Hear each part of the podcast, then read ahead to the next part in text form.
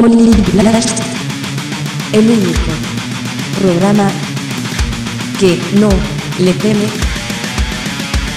al nombre. Prepare to die.